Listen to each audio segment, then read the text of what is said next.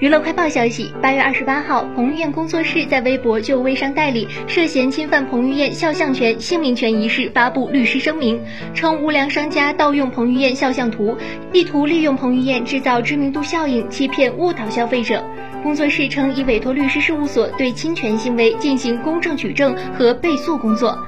并敦促相关方即刻删除不实信息。